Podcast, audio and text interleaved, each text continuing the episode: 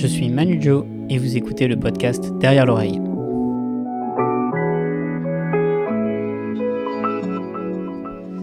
C'est un de nos plus grands magiciens de l'Hexagone. Il contribue à faire rayonner le romantisme français partout dans le monde avec son célèbre numéro Kiss Act qui remporta la FISM en 97. Il nous dira notamment comment placer l'émotion au cœur d'un numéro de magie. Derrière le French Lover, il y a un grand technicien. Il donna son nom au jeu marqué dont il a poussé les limites de son utilisation. Et c'est avec sa version hallucinante du Akan Any Card at Any Number qu'il remporte le fameux trophée Full Us devant Penn Teller quand il nous racontera les étonnantes coulisses de son numéro. Je reçois Boris Sauvage, dit Boris Wild.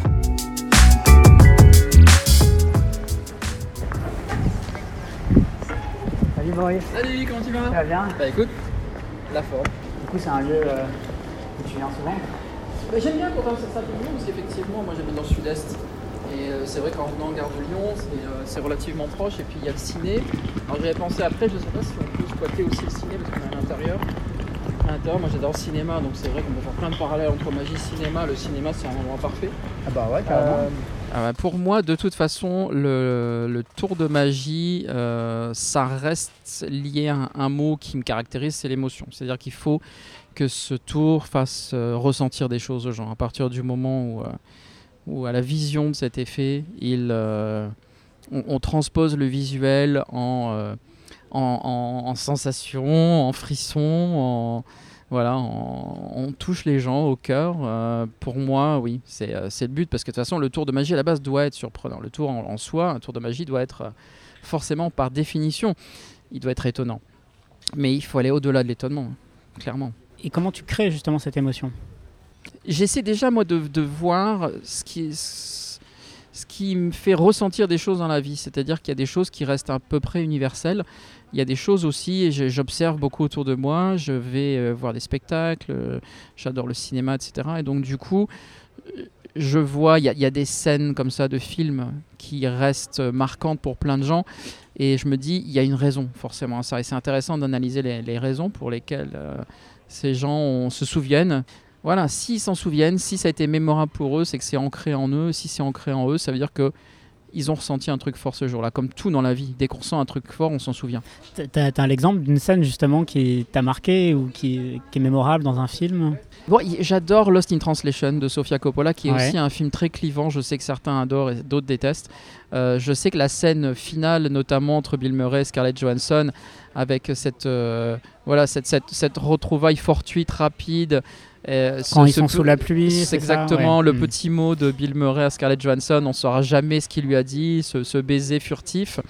Pour moi, c'est une scène euh, incroyable dans le sens où elle, est, euh, elle résume tout le film, elle résume les, euh, les, les- voilà, les, relations qu'on peut avoir avec l'autre, les rencontres. Et puis surtout, c'est voilà, l'apogée de cette, cette histoire de quelques jours entre ces deux personnages qui ont vécu des tas de choses fortes et puis qui d'un coup euh, voilà, doivent se quitter. Et euh, voilà, ça c'est fort. Euh, ça me rappelle beaucoup aussi, j'ai eu la chance depuis 20 ans de prendre l'avion des dizaines et des dizaines de fois, c'est de passer du temps dans les aéroports énormément et de voir des gens se séparer ou se retrouver comme sur des quais de gare. Et, ça, on sait que c'est des, temps forts dans la vie de quelqu'un. Bah, c'est intéressant de dire, c'est vrai que la magie de base transmet une émotion qu'est l'étonnement. Mm. Parce qu'on fait un tour, forcément, on va, on va étonner Bah, l'autre. par défaut, c'est ça, a priori, il vaut mieux. Et du coup, de se dire, euh, toi, ce que tu dis, c'est que en fait, ça suffit pas. On pourrait, tu vois, on pourrait imaginer que tu vas aller au plus loin possible dans l'étonnement et que c'est euh, parce que tu vas loin dans l'étonnement que ça va provoquer quelque chose chez l'autre. Je suis d'accord, exactement. L'étonnement, en fait, c'est un, postulat de base en magie avant tout. Alors, euh, euh, mais mais c'est pas juste ça. C'est-à-dire que oui, ok, ah, c'est un as de pique, on le frotte, il devient as de cœur. Oui, ah waouh, c'est étonnant. Enfin, c'est ah oui, c'est magique. Ou enfin, on peut après on peut le définir euh, comme on veut avec des termes euh, différents. Mais euh, non, ça va bien au-delà de ça, évidemment. Et puis c'est lié évidemment à ce qu'on raconte. C'est lié à l'histoire, parce que bien évidemment, pour moi, pour moi, un tour de magie, c'est raconter une histoire. Et, c'est en racontant une histoire qu'on peut justement insuffler de l'émotion, que ça soit verbalement, que ça soit par la musique, on peut en reparler aussi, parce que moi c'est un vecteur important d'émotion et un outil absolument incroyable en magie et en- dans le spectacle en général, mais en magie aussi, peut-être parfois pas assez utilisé ou pas assez bien. Comment toi tu t'y prends pour raconter une histoire justement? Tu pars de l'histoire ou tu pars de l'effet? En règle générale, je pars plutôt de l'histoire. Parce que c'est vrai que c'est euh, euh, l'idée de ah bah j'ai un effet, qu'est-ce que je vais pouvoir raconter avec cet effet? ou qu'est-ce que je vais pouvoir broder autour de cet effet ou quelle musique je pourrais utiliser pour cet effet? Non, moi j'ai toujours fonctionné en sens inverse. C'est-à-dire que euh, voilà, je, vois une, je vois une scénette euh, voilà, dans la vie, euh, au cinéma ou ailleurs, et puis, et puis ça m'interpelle, et puis ça me touche, ça mmh. Et je me dis, tiens, est-ce qu'il est qu'il n'y a pas quelque chose à raconter en mmh. spectacle, tu vois, avec, en utilisant justement la, la magie comme, euh, comme vecteur justement pour raconter cette histoire? comment je pourrais l'utiliser? Je suis très fan de cinéma, donc euh, souvent il est vrai que les musiques de films sont, euh, sont importantes. Quand j'ai créé Butterfly Act par exemple, j'avais la musique de Practical Magic. Puis un jour, voilà, quand j'ai commencé à créer Butterfly Act, j'ai entendu cette musique à nouveau, mais j'ai dit mais oui, mais en fait ça c'est parfait pour le début du, numéro quoi. C'est ça qu'il me faut quoi.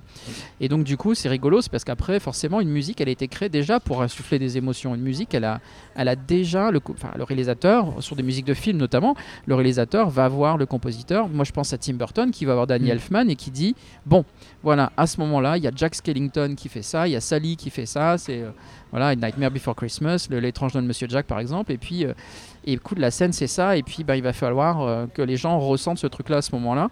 Je me dis, mais en fait, cette musique, elle est composée comme une histoire à la base déjà. Elle est déjà mm. composée mm. comme une scène, début, milieu, fin, avec une progression, un crescendo, avec euh, des variations. Et puis, il y a des musiques qui se prennent bien. C'est vrai que tu citais Daniel Elfman. Pour le coup, Daniel Elfman, quand on écoute ses musiques, ça ah bah. évoque directement la magie. Enfin, ah c'est bah, vraiment c'est le 100% de l'univers ah bah, clairement, magie. Clairement. Et bizarrement, tu vois, j'ai pas beaucoup utilisé de musique de Danny Elfman dans mon euh, dans ma vie, euh, mais par contre, c'est très inspirant, comme les euh, la filmographie, enfin la filmographie de Tim Burton aussi. Moi, je, suis très très fan, et je, je, même si ce que je fais est très différent, je me retrouve beaucoup dans son sens de l'esthétique, dans son perfectionnisme, dans son dans sa façon d'aborder des thèmes qui sont universels, l'amour, la mort, etc. Et c'est vrai, ce qui n'est pas facile, parce que là, en t'entendant, je me suis dit, effectivement, ça, paraît évident de vouloir raconter une histoire, mais c'est vrai que d'un point de vue du spectateur, quand on dit il y a un magicien qui va venir, on s'attend à tout, euh, sauf à euh, être porté par une histoire, on s'attend à voir justement un truc qu'on ne comprend pas. Oui, euh, et vrai. Ça, ça, doit être dur de casser cette image. Est-ce que tu as une façon d'embarquer le public justement pour, pour, pour casser cette image du magicien qui va chercher à vous surprendre et plutôt qui va vous embarquer dans une histoire? Ce que je fais en général, c'est que j'essaie souvent dans mes, dans mes routines, même dans, dans le spectacle, je, mon one-man show Crescendo, là je joue au double fond, j'essaie de partir d'un... J'essaie de me mettre dans la peau du spectateur. J'essaie de me dire, bon, je sais ce que vous vous dites, vous vous imaginez certainement que les magiciens ils font ça ou que j'ai fait ça ou que machin. Et là du coup, en fait, je pars d'un postulat de base où les gens peuvent se retrouver. Il n'y a pas de il est le magicien, il est sur scène, il est debout, je suis assis à cette position un peu de supériorité, etc. Moi que j'aime pas du tout. Euh, non, je suis, avec eux. Le spectateur d'un spectacle de magie en général, il est, pas bête du tout. Hein. les spectateurs sont intelligents et effectivement, il faut pas les prendre pour plus bêtes qu'ils ne sont en disant non, ça va passer, ils vont pas le voir, le truc. Si, si, ils ont l'œil monté sur rotule, hein, ils voient tout. Euh. donc, euh, et justement, c'est très bien parfois d'en jouer et de dire mais oui tout à l'heure, vous avez peut-être pensé que, vous avez peut-être vu que, et les gens se disent Ah, bah tiens, oui, il, voilà, ok, il est avec nous en fait, il, comprend et puis il a vu qu'on a vu. Tu t'es mis des euh, petites règles justement pour euh, construire un, acte, un show Est-ce que tu as des, petites routines ou des petites. Enfin, routines dans le sens euh, mm. des, des, des, règles ou des principes que tu t'es fixés? Les règles avant tout, c'est de, c'est de parler de choses qui les concernent. Il n'y a rien de pire, à mon avis, que de leur parler de, de, de, choses qui va, qui, va, qui va justement pas leur parler, dans le sens où qui font pas se sentir concernés. Il faut aussi savoir à qui on s'adresse quand on fait de la magie, parce que de toute façon, la magie, c'est un, un, lien avec le public malgré tout. C'est-à-dire que l'idée, c'est si on leur raconte une histoire, s'ils ressentent une émotion, c'est qu'il bah, y a un moment, on a créé quelque chose, on a créé un espèce de... Voilà, de de, de rapport, euh, parfois assez, euh, euh, comment dire, presque intime, parce que c'est vrai que bah, on, leur présente quelque chose qui va les surprendre, qui va les bousculer un peu parfois. S'ils ressentent des émotions, bah, je sais que moi sur le Kissac par exemple, le nombre de fois où j'ai vu des gens à la fin qui étaient, ils me regardaient, je voyais les yeux embués, etc. limite avec les larmes. une fois, il y a un gars qui m'a, qui m'a, à la fin du Kissac, qui est venu me voir et qui m'a engueulé. Au début, j'ai eu peur Il fait Qu'est-ce que vous avez fait à ma femme? Je fais Bah, euh, rien, euh, moi je suis, c'est bon. Je... Et puis il me regarde, il fait Vous avez vu dans quel état elle est? Et puis la dame, elle est là, elle a trois Kleenex à la main, elle est en pleurs, etc. Parce qu'elle a été tellement émue par le numéro. Et, euh, et je me dis, mais alors déjà, un, c'est surprenant parce que bon, ben, un jeu de cartes, 7 minutes, une dame qui pleure à la fin, qui est vraiment en larmes, qui est vraiment dans, un, dans un état bah, vraiment d'émotion très très avancé. Déjà, c'est waouh, mais en même temps, ben aussi, c'était de se dire, mais euh, si c'est arrivé, c'est parce qu'il y a eu cette connexion. On dit souvent que l'émotion, tu le crées parce que euh, tu mets tes tripes, c'est-à-dire tu parles de toi. Est-ce que euh, dans le Kiss Act, par exemple, est-ce que c'est une histoire personnelle ou c'est un, un- un épisode de ta vie qui t'a inspiré? Il faut de toute façon mettre ses tripes. Ça, c'est il y a un moment où ça, c'est je m'en suis rendu compte très vite. C'est-à-dire que les gens ne te rendront en retour que ce que tu leur donnes. Plus tu vas leur donner, plus ils te rendront. Peut-être pas tout le monde, mais en règle générale, quand même, oui. Et, euh, c'est vrai que euh, si tu mets tes tripes sur la table, les gens vont le voir. Si à la fin de ton numéro, t'es euh, mais ému pour de vrai, euh, oui, ils vont le sentir. Et encore une fois, comme je disais tout à l'heure, les spectateurs sont intelligents, ils ressentent beaucoup plus de choses, ils voient beaucoup plus de choses. Ils entendent ton monologue intérieur pendant tout le spectacle. Si à un moment tu es en mode euh, en pilote automatique et que tu réfléchis en disant mince, euh, j'en suis où à quel épisode de Squid Game dans, euh, sur Netflix? Ils vont ils vont pas savoir que tu penses à ça mais ils vont voir ou ressentir que tu t'es pas dedans. Donc euh, t'as pas le choix faut être tout le temps dedans. Et à un moment aussi bah, c'est ça quoi. Il faut il faut aussi mettre des choses de soi hein, dans, dans un, dans un show. Parce que le Kissak par exemple oui enfin après c'est une histoire de premier amour etc c'est un- voilà c'est quelque chose on a tous vécu ça. Donc tout le monde peut se retrouver dans le Kissak d'une certaine façon. On a tous eu notre premier baiser on a tous eu nos premiers émois amoureux sur Butterfly Act. Même chose ça c'est sur l'amour perdu. Volontairement je suis pas explicite dans le numéro et ça c'est un c'est un souhait de ma part. Euh, je suis pas avec un cadre avec un avec un ruban noir sur le cadre où on se dit ah, ok elle est, elle est morte. Euh, non, je, je raconte une histoire et plein de gens à la fin me disent mais alors euh, c'est quoi? C'est une séparation Elle est décédée Elle est partie Elle est Je ne sais pas. Mais par contre, vous vous savez. Vous savez au fond de vous-même parce que vous, vous avez, on a tous, un- on a tous perdu un amour dans notre vie d'une façon ou d'une autre. Donc ça, ça parle aussi à tout le monde, mais de façon différente. C'est quoi tes influences en magie? Ce que j'ai fait en fait assez tôt, je me suis rendu compte, parce que c'est vrai que c'est le, le Kissak qui m'a fait naître artistiquement, je l'ai toujours dit. Euh, avant le Kissak, je faisais de la magie bien évidemment, mais, mais c'est ce jour-là que je pense j'ai hum, créé quelque chose qui, euh, qui me ressemblait. Parce qu'en fait, à l'époque, je me suis rendu compte d'un truc, c'était, je voyais le close-up autour de moi, notamment les cartes Thomann, parce que moi j'adore les cartes, euh, qui, euh, qui partaient toujours sur le même registre. C'est-à-dire, c'était des tours pour des tours, pas forcément des histoires. Euh, et qui étaient euh, agrémentés de lines en fait, de comédie, d'humour, etc. À tel point que parfois c'était euh, c'était quasiment pas du stand-up, mais c'était un spectacle d'humour agrémenté de tours quoi. Et, une fois, je me souviens très bien d'avoir vu un pote. Alors je sais, il y a très longtemps, je me souviens plus de, qui c'était. Puis bon, vaut mieux pas que je le dise de toute façon, mais je lui ai demandé, je lui ai dit, mais alors, t'es allé au spectacle hier, machin J'avais pas pu y aller. Et il me fait, ouais ouais, donc c'était un spectacle de magie, un gars qui faisait du close-up. Et je lui dis, c'était comment? Ah, il fait, oh, c'était top, franchement, mais alors, mais le gars, mais qu'est-ce qu'il est drôle, qu'est-ce qu'on a ri. Je fais, attends, attends, euh, t'es un spectacle de magie. Il fait, ouais, ouais, non, mais le mec, oh là là, mais les vannes et tout, c'était.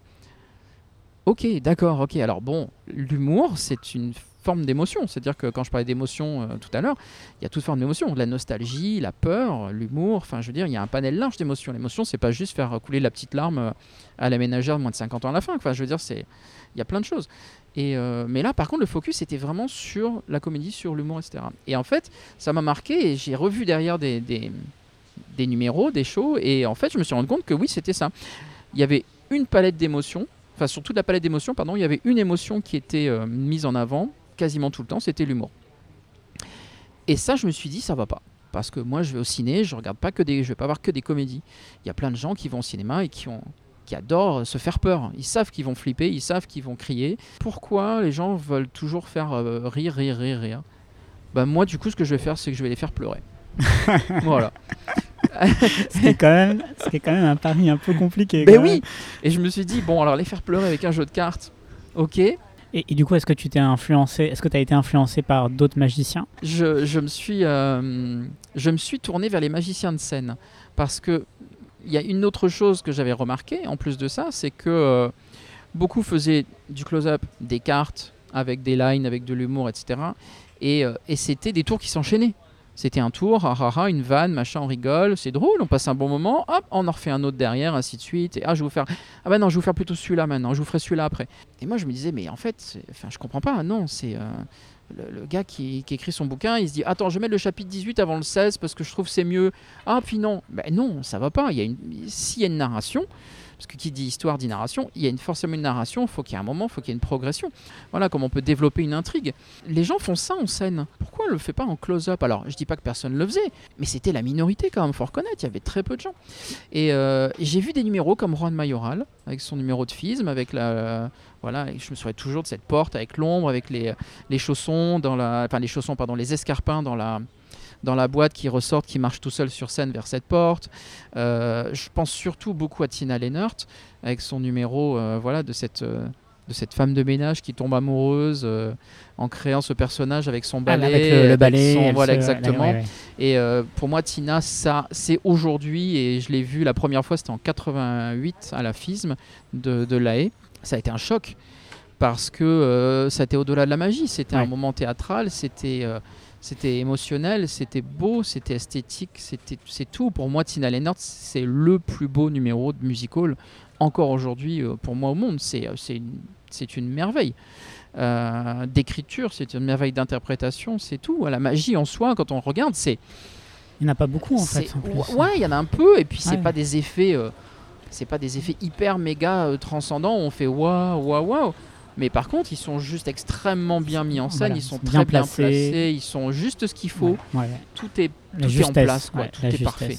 et, euh, et c'est là que j'ai vu et je me suis dit, mais en fait, il n'y a pas besoin de faire euh, sauter des cartes dans tous les sens, il n'y a pas besoin de faire euh, des trucs, il n'y a pas besoin de faire vouloir rire à tout prix les gens. Pourquoi on pourrait pas faire ça et pourquoi personne ne fait pas ça en close-up? Pourquoi nous raconte pas une histoire comme ça en close-up? C'est ça, ça serait tellement bien. Et dans la magie actuelle, est-ce qu'il y a des gens qui, qui ont ce, même positionnement et qui, euh, qui sont inspirants ou qui ont vraiment dépassé aussi cette, euh, cet exercice d'émotion sur scène Quand j'ai vu le premier, pour la première fois, j'ai vu Yann Frisch faire Baltas. Ben oui, effectivement, émotionnellement, c'est hyper fort parce que euh, au-delà de la technique qui est excellente, le personnage, etc. Mais il se passe vraiment quelque chose tout au long du numéro. Il y a une vraie gradation, il y a un vrai truc où on, ressent, fait waouh quoi. Et jusqu'à la fin. D'un côté. Ben voilà, quand on voit aujourd'hui le niveau du close-up avec des Eric Chen, avec Shin Lim, avec Will Tsai, etc. par exemple, notamment, entre autres, ouais, ils ont poussé le curseur très très loin dans l'utilisation de la musique, dans la chorégraphie, dans, la mise en scène et également dans l'émotion parce que voilà, on ressent des trucs. D'ailleurs, c'est la preuve, c'est que s'ils sont clivants ou c'est on aime, on n'aime pas, c'est qu'on re- on, on ressent de l'émotion. Le pire, c'est l'indifférence, c'est de se dire qu'un intérêt. Alors il y a la magie de scène avec, euh, avec le Kiss Act, avec le Butterfly Act. Et puis tu as aussi bah, ton domaine de prédilection aussi, bah, les cartes, hein, sur lesquelles tu as beaucoup travaillé, Oui. euh, plus pour du close-up. Est-ce que tu as, t'as des effets préférés? En close-up. Je suis très cartomane, évidemment, tu le sais. Donc, euh, donc il y a d'autres effets que j'adore. Un des effets pour moi de prédilection, c'est le Hakan. Et ça, c'est vrai que c'est, j'en ai créé euh, quelques, quelques versions. T'as combien de versions? T'en as, t'en as beaucoup. Même, je, vois, je vois tes, tes anciennes notes de conf, c'est quasiment que des Hakan en Bah, fait. C'est un que, effet mais que t'as vrai que vraiment c'est beaucoup très travaillé. Tôt, très tôt, j'ai travaillé le sujet parce que. euh, bah là, pareil aussi. Alors, c'est peut-être, j'ai peut-être un esprit de contradiction au fond de moi que je ne me suis pas avoué, mais en me disant, ah, les gens font rire, je vais faire pleurer. Les gens disent, ah oui, mais le Hakan, c'est un truc pour magicien. Ben non, euh, je vais le faire aussi pour le public. Mais c'est ça, Et- qui est- c'est ça qui est particulier, Mais parce qu'on parlait de- d'histoire de narration, c'est vrai que le Hakan, c'est vrai que c'est un effet très brut en fait, sur lequel il n'y a, il y a vraiment pas de narration, c'est vraiment une, presque une performance en fait. Oui, hein. en soi, c'est vrai. Et c'est pour ça, quand j'ai créé le ACAB, notamment Any Card at Any Birthday, j'ai pris l'angle de l'anniversaire. Parce que d'un coup, c'est plus un nombre, c'est plus un chiffre au hasard, enfin, c'est plus un nombre nommé euh, comme ça. Nommez-moi une carte au hasard, nommez-moi un nombre au hasard, ah, ah, la carte elle est au nombre. Oui, ah, t'as raison, c'est très raw, c'est très brut comme truc. C'est. euh, pas- c'est pas hyper intéressant en soi. Si on pousse encore une fois justement la présentation un petit peu plus loin, et si on prend un angle un peu différent, le ACAB c'est vraiment ça quoi. C'est Any Card Any Birthday, pensez à votre anniversaire. On n'est plus sur un nombre, on est sur une personne, on est sur sa date de naissance, on est peut-être sur un souvenir d'anniversaire, on est sur euh, un souvenir avec cette personne, on est, j'en sais rien, enfin voilà, où le nombre est peut-être particulier parce que il est né le même jour que, enfin peu importe, mais euh, Euh, et à la fin, quand on arrive à avoir la carte au nombre, bah, c'est quelque part si on avait, enfin, d'une certaine façon, c'est un peu comme si on avait deviné aussi l'anniversaire, parce que bah, si on a réussi à mettre cette carte au nombre, c'est que c'est qu'on le savait. Et ça, je trouve c'est intéressant de prendre des effets classiques ou des effets qu'on connaît tous, euh, et justement d'essayer de trouver cet angle-là qui va, encore une fois, créer ce lien avec le public. Un lien personnel, en fait. Euh, se dire, tiens, n'importe quel effet euh, très, très bateau, je sais pas, comme euh, Mm. un Chicago Opener ou Voilà, c'est ça, ou une carte ambitieuse, une carte par exemple. ambitieuse, se Voilà. dire, John Allen, un bon copain à moi, britannique, qui est magicien et très prolifique, très bon, etc., fait la carte ambitieuse comme beaucoup de magiciens dans les événements, Euh, mais il fait pas signer la carte. Euh, il fait dessiner quelque chose ou il fait écrire un mot. Vous allez écrire un mot en particulier, vous allez faire un petit dessin, etc. Ça a l'air de rien, mais d'un coup, il y a des choses à dire forcément. Quand on a un peu de bouteille et qu'on a fait euh, la carte ambitieuse des dizaines de milliers de fois dans sa vie, et que quelqu'un vous écrit un mot sur une carte et qu'on a eu à peu près tous les mots possibles et imaginables, de la, des gros mots euh, euh, au- à autre chose, enfin tout ce qu'on peut imaginer. On a forcément des lines toutes prêtes et on a forcément, on sait, et voilà. Et le jour où on est surpris, c'est d'autant plus drôle parce que bah, là, forcément, on va pouvoir envoyer un peu plus, quoi. Euh, et ça, c'est intéressant parce que du coup, ben voilà, un mot écrit sur une carte ambitieuse, bah, c'est significatif. Pourquoi la personne a choisi ce mot-là? Qu'est-ce que ça signifie? Euh, Qu'est-ce que ça représente? Euh, On peut jouer vachement là-dessus. Et d'un coup, c'est plus juste une carte signée. C'est il y a une histoire autour de cette carte. Est-ce qu'il faut toujours justifier? Tu vois, est-ce que euh, euh, dans l'art, souvent, on, on dit bah, justement, ne- il faut cacher le plus possible pour laisser euh, les spectateurs interpréter, pour laisser les, les spectateurs se raconter l'histoire. Est-ce que en, et en justifiant, on casse un petit peu cette part Oui. d'imagination qu'on laisse Est-ce que euh, voilà, Oui, quel alors, il y a- rapport à ça? Il y a un juste équilibre. Je pense que c'est intéressant justement de pas toujours tout justifier, de tout expliquer pour laisser une part d'interprétation personnelle qui fait que on va toucher plus de gens au bout du compte parce que si on est trop explicite, trop justifiant, euh, et ben ouais, déjà ben on va pas forcément toucher tout le monde de la même façon et puis surtout ben, à, trop vouloir justifier, expliquer, etc., on, on va aller presque un trop dans le rationnel. Et la magie en soi, ça, ça ne peut pas être rationnel. Il y a un moment, il faut être, il faut être logique. Ce que je dis toujours, la magie, c'est illogique parce que et on fait des trucs complètement dingues, mais en même temps, il faut rester logique. C'est-à-dire que euh, si tu montres une boîte vide, mais que tu as quatre côtés, que tu n'en montres que trois, puis quelqu'un sort, hein, les gens vont se dire ah ouais, mais bon, il y a un côté on n'a pas vu. Donc c'est pas logique. Mais il faut rester logique dans l'illogique d'une certaine façon. Si on force les gens à, penser un truc, si on force les gens à s'imaginer quelque chose, la première réaction qu'ils vont avoir, ce qui est une réaction naturelle, c'est une réaction un peu de retrait. C'est une réaction un petit peu de pourquoi il veut me faire croire ça? Pourquoi il, veut pourquoi il veut me montrer à tout prix ça? Non. C'est-à-dire que si vous montrez un truc vide, il faut pas, euh, faut pas passer trois minutes à passer la main dedans, à machin, à retourner, etc. Non. Moi, si je vois ça, la première action, c'est de me dire bon, il surjustifie un truc qui est pas vide en fait, parce que derrière, il y a un truc qui va sortir. Et si un truc qui sort derrière, tu fais bah oui, voilà. De toute façon, pour que les- pour que les gens ressentent cette émotion, pour que les gens adhèrent à un effet magique, il faut que ça vienne d'eux à la base. C'est-à-dire qu'il faut qu'ils se convainquent eux-mêmes que la boîte est vide. Il faut qu'ils se convainquent eux-mêmes que la carte est perdue dans le milieu. Il faut que la... Et c'est pas possible à la fin qu'elle remonte au-dessus. Ou c'est pas possible qu'elle soit au nombre euh, qui correspond à leur date de naissance. Ou c'est pas possible que euh, le jeu blanc il s'imprime et des bisous et je t'aime et machin. Non, c'est-à-dire que voilà, il faut leur envoyer. Moi, j'adore euh, utiliser la, psychologie. euh, j'ai étudié, j'ai fait un, un BTS de communication marketing, donc j'ai étudié euh, le subliminal, j'ai étudié les éléments non verbaux. T'as un exemple justement de Bah, non-verbal on prend que un tu étui utilises bleu, Mhm. on sort un étui bleu de sa poche, on l'ouvre, on sort un jeu de cartes. Donc la carte supérieure évidemment est bleue. Euh, on pose l'étui bleu sur le côté, on étale le jeu face en l'air, on le mélange, on fait une passe magique et le jeu devient tout rouge. Ben, on n'a pas besoin de faire, on n'a même pas besoin Mhm. d'en parler, on n'a même pas besoin de dire un mot.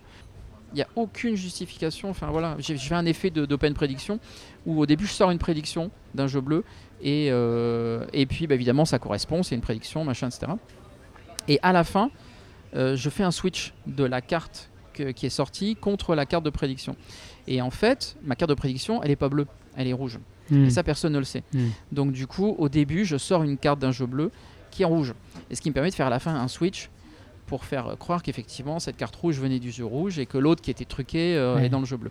La Et, seule, euh, euh, Mais ça c'est extraordinaire parce que au début quand je sors mon jeu bleu Ah, je dis, on va sortir Mm, une carte mm. machin attendez ah bah celle-là elle est pas mal pouf je la pose je prends je dis bon le jeu bleu on en a plus besoin on le met de côté Voilà, maintenant, si vous avez le jeu rouge, ok, super. Alors, c'est avec vous, vous allez tout faire. hein. Vous allez distribuer les cartes, vous allez nanana, super, boum, ah, c'est la même carte, génial. Bah, la carte qui est là depuis le début, il n'y a pas une demi-seconde, personne s'imagine qu'elle qu'elle peut être autre chose que bleue. Pourquoi elle serait. Bah, j'ai pas besoin de montrer le dos, j'ai pas besoin de justifier, j'ai besoin de rien dire. C'est un fait. Elle peut pas être autrement. Donc voilà. Euh, et en illusion, il y a certaines grandes illusions qui sont très très fortes parce que bah, il n'y a pas besoin de surjustifier que la boîte est vide. C'est évident, elle peut pas être autrement que vide la façon dont elle est positionnée sur scène, elle est tournée, elle est montrée, elle est euh, constituée, parce qu'elle est transparente ou peu importe. Et c'est très compliqué pour un public d'aller à l'encontre de ses propres convictions ou d'un d'un postulat de base qui s'est lui-même établi. Il peut contrecarrer un postulat de base que tu lui as fait. Ah, t'as dit au début ça, mais en fait, bah non. Mais quand c'est lui qui l'a fait. Vous pouvez soutenir ce podcast si vous le désirez. Le lien de la page Tipeee est dans la description. Un grand merci à tous.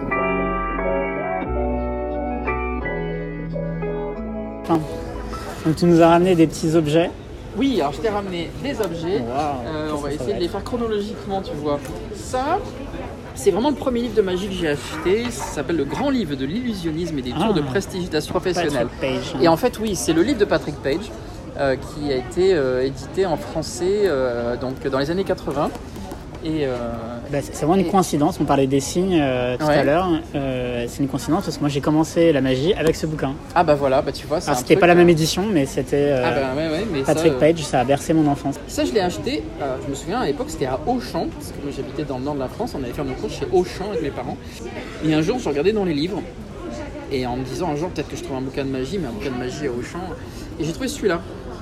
Et, euh, et la couverture, elle est pliée, tu vois là, un peu, il était Mhm. abîmé. Mhm. Puis mon papa fait Ah ouais, mais le livre il est un peu abîmé et tout. euh, on reviendra quand il y en aura peut-être des nouveaux, enfin qui sont pas abîmés. Je dis Bah ouais, mais mon livre, bouquin de magie comme ça, euh, c'est pas si fréquent que ça et on va le prendre. Et je l'ai pris.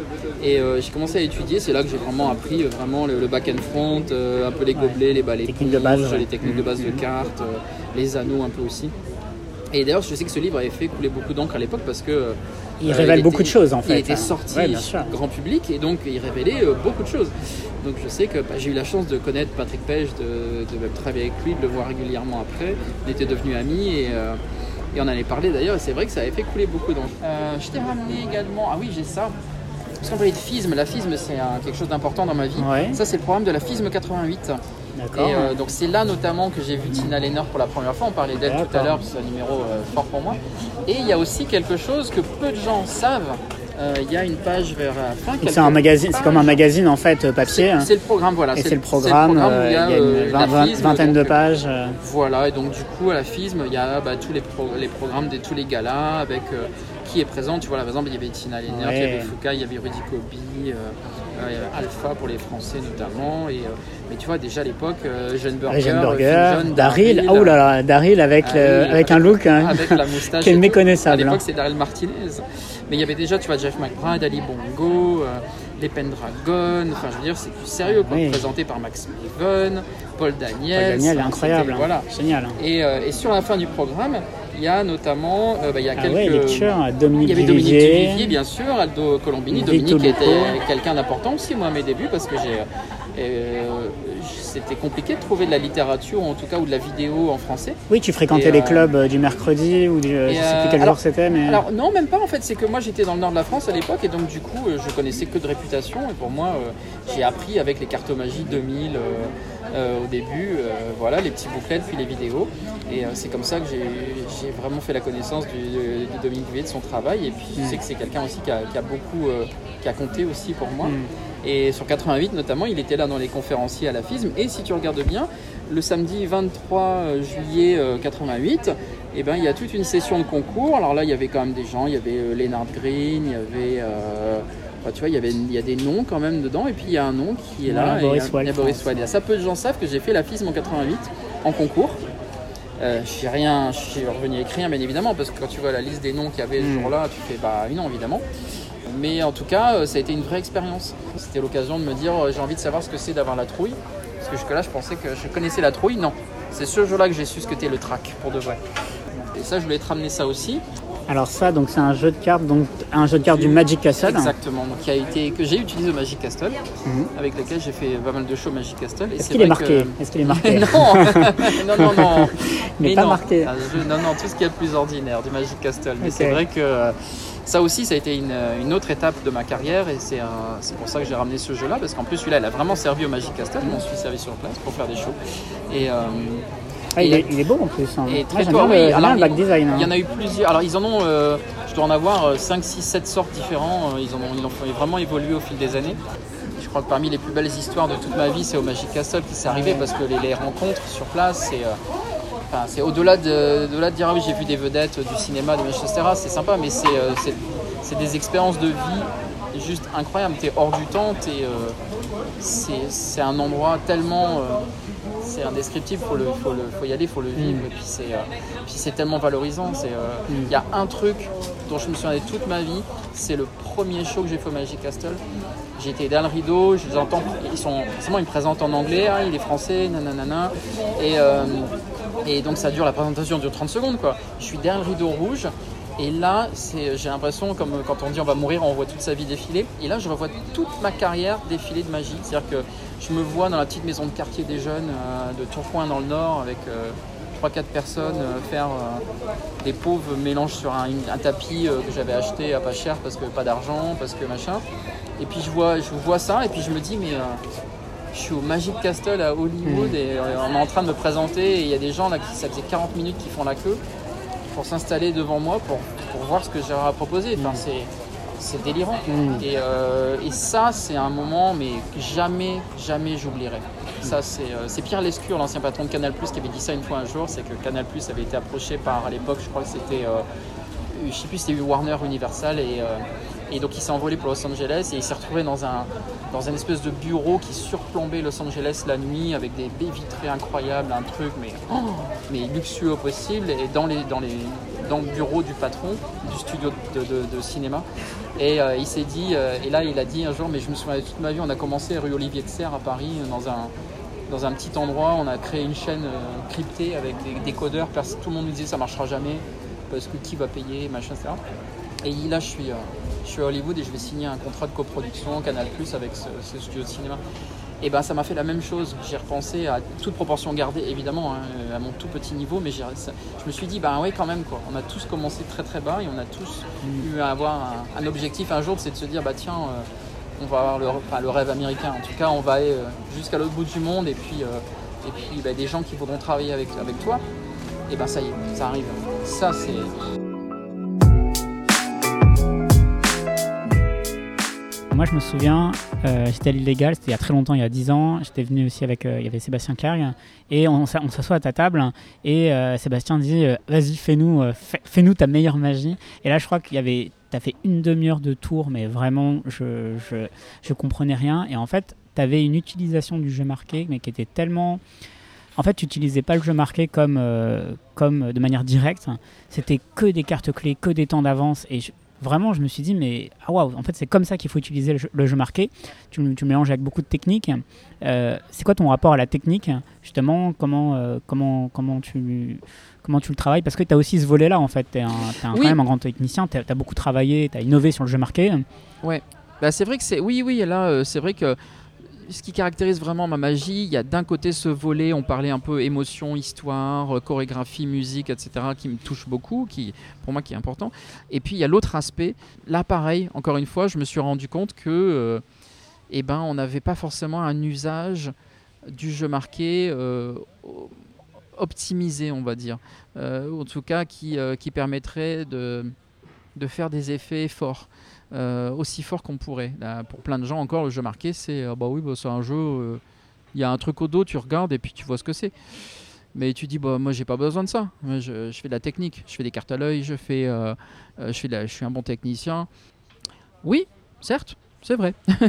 Mais à côté de ça, si on utilise le jeu marqué, comme tu l'as dit, avec des temps d'avance, des temps de retard, si il n'y a rien de pire que d'utiliser un jeu marqué, euh, prenez une carte, tu regardes. Euh, mais encore trop de gens aujourd'hui s'imaginent que ça se limite à ça et que c'est un truc de débutant aussi pour des gens qui n'ont pas envie de s'embêter à faire des contrôles, etc. Ben non. Euh, tout l'intérêt, c'est justement, de, combiner ce, jeu, les, possibilités de ce jeu, avec de la technique, avec du, euh, avec des chapelets, avec euh, du, euh, Des du cartes contrôle, clés, avec des- des... cartes clés, avec tout ça. Et là, d'un coup, ça devient vraiment intéressant parce violent. que ouais. justement, comme tu dis, c'est euh, c'est une claque. Et moi, je le sais parce que je fais, des- je, je fais de la magie avec ce jeu depuis plus de 20 ans à des profanes et à des magiciens. Et euh, j'ai vu plein de magiciens s'arracher les cheveux en se Ouais. disant mais c'est pas possible alors qu'ils connaissent pour la plupart les techniques. Il faut passer par la technique au début, je le dis toujours, apprenez les techniques. Euh, et un jour, ben, prenez le jeu marqué et puis, euh, et puis faites tout ce que vous faites déjà avec un jeu marqué. Et puis vous allez vous rendre compte qu'il y a tout un tas de techniques qui deviennent plus nécessaires. Et pourquoi? Pas par fainéantise, pas parce qu'on n'a pas envie, juste simplement parce qu'on a envie d'un truc, c'est l'effet idéal. Pour moi, c'est ça, l'effet ultime, c'est l'effet idéal. Et euh, j'ai une, théorie pour ça, que j'appelle la théorie de l'extraterrestre, dont je parle dans les conférences, euh, qui est, euh, moi, je, à chaque fois que je crée quelque chose, je m'imagine que je suis un extraterrestre. Et, euh, et je veux surtout pas qu'on sache que je suis un extraterrestre. Donc, euh, je suis obligé de me cacher sur cette Terre. Le problème, c'est que je suis un extraterrestre avec des pouvoirs magiques, des vrais. Euh, sauf que sur ma planète, c'est normal. C'est comme nous respirer sur Terre. Et j'ai pas envie que ça se sache. Qu'est-ce que je vais faire pour me planquer et puis pas, pour pas me faire un moment, pas qu'on révèle ma vraie euh, nature, identité Je sais, bah tu fais foulos. hein. Ben- Alors, premièrement, oui. Et deuxièmement, non, ok, je je dis toujours- comprends, j'étais démasqué en fait. hein. donc euh, voilà. Et en fait, bah si, en fait, ce que j'allais dire, c'est tu mets un costume, t'achètes un jeu de cartes, et après, tu vas faire euh, partout des miracles. Et tout le monde va voir avec ton costume tes cartes de visite de magie, etc. Et on fait Ah bah non, il y a un super bon magicien, lui, dis donc, il est fort, on voit rien. hein. Bah devine qu'on voit rien. Fais des, j'utilise des vrais pouvoirs magiques, forcément qu'on voit pas. Donc euh, du coup, j'utilise toujours cette stratégie, là, enfin cette, cette théorie-là, pardon. Je me dis, mais à chaque fois que je crée, je cherche cet effet-là. Si j'étais cet extraterrestre, comment je ferais l'effet? Ou à quoi devrait ressembler l'effet? Et, et j'essaie d'en approcher le plus possible. Moi, je déteste voir des numéros où je vois, où je perçois des choses en me disant, bon, il a mis ça dans le numéro ou dans la routine parce que là, là, c'est dicté par la méthode. Non, non, non, la seule chose qui doit être dictée par, c'est c'est la présentation, c'est l'effet, c'est la, c'est la sensation magique, c'est l'émotion que tu vas ressentir au bout du compte. Ça, je fais vachement gaffe, notamment, bah, je suis jury officiel FISM, donc du coup, juge officiel FISM, et en- bah, quand je juge à la FISM dans des concours, je vois, euh, là, je suis pas dans un mode d'observation, euh, enfin, de, spectateur euh, qui observe, qui regarde, qui apprécie le numéro, je suis plus dans l'analyse, évidemment. Et, et du coup, ça, je fais vachement attention à ça parce que je me dis, mais c'est là que tu vois la différence. C'est là que tu vois que le mec, il a réfléchi, il s'est dit, punaise, il a trouvé la façon de faire l'effet comme ça devrait être, dans ma tête. Et ça, c'est intéressant du coup en tant que jury. C'est quoi le truc que, sur lequel tu es, en plus de ce que tu es en train de dire, c'est quoi ta grille de critères en fait, qui fait que ça va être un, un tour qui va, qui va gagner la FISM ou pas? Je cherche vraiment cette, euh, ce, ce côté, euh, je vois un magicien. Il faut que je vois un magicien devant moi. Faut pas que je vois un, gars ou une fille qui fait de la magie. Enfin, qui fait des tours de magie, pardon. Je veux quelqu'un qui fasse de la magie. Je veux quelqu'un qui soit magicien, magicienne. Euh, mais voilà, mais si je vois un type qui sort des tours, les uns derrière les autres, c'est pas ça que je recherche. J'ai vu Eric Chien sur la dernière FISM notamment. C'est, enfin voilà, quoi. Visuellement, c'est incroyable. Donc, euh, quand tu le vois en live, déjà en vidéo c'est fort, mais euh, quand tu le vois en live, ah, c'est juste incroyable. Le gars, il prend ses, il prend ses, pièces, ses cartes, il les jette sur la table, ça devient des pièces à vue. Enfin, voilà quoi. Il prend une carte, il la déplace, elle change de couleur à vue. Enfin, c'est, il y a un moment où tu te dis, bah, si c'était en vidéo, j'aurais pu croire que c'était des effets numériques, quoi. C'était, que c'était pas vrai. Ça a été juste, il y a eu de la post prod derrière. Là, non, c'est en vrai. Et c'est un peu la tendance. J'avoue, hein, y a eu. je parlais de Shin Lim tout à l'heure, évidemment, Wilsai et Eric Chen, c'est vraiment, je pense, un, trio auquel on peut penser, qui font des effets euh, visuellement. Si tu dis, mais c'est euh, voilà quoi, c'est, magique. Alors après, faut pas faire que ça. Faut pas faire que des effets genre euh, qui ressemblent à des effets euh, spéciaux. Euh, sans derrière qu'il y ait d'histoire, sans derrière qu'il y ait une narration. Euh, Eric Chen, il y a son ruban avec ses cartes qui changent de couleur, etc. Il, y a une vraie histoire. Il y a un fil rouge Il y sans a un fil rouge, Mm. Lim pareil. Voilà, il y a une vraie, une vraie narration, une vraie gradation dans le spectacle, ça c'est important. C'est pas juste un effet. Après, oui, on va sur Insta tous les jours et on voit des effets flash, des trucs un peu forts où tu dis waouh, c'est. Oui. Mais ça, ça me parle pas. Enfin, très honnêtement, euh, cette, cette- cette- cette magie-là ne me parle pas. Parce que c'est pas une magie narrative, c'est juste une magie dans ta face. Et la magie dans ta face, pour moi, c'est pas de la magie. Il n'y a rien de pire que dans ta face.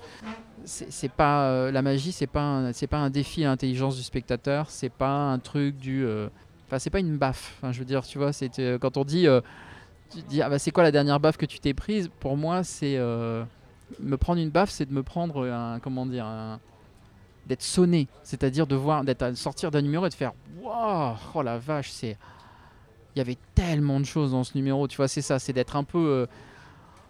Euh, enfin, de, voilà, d'être un peu. Euh, pas, je sais pas expliquer, tu vois, c'est. Euh, d'avoir la tête qui tourne, tu vois, mais dans le bon sens du terme, d'avoir vu un truc, mais... En parlant de baf, aujourd'hui c'est un jour particulier.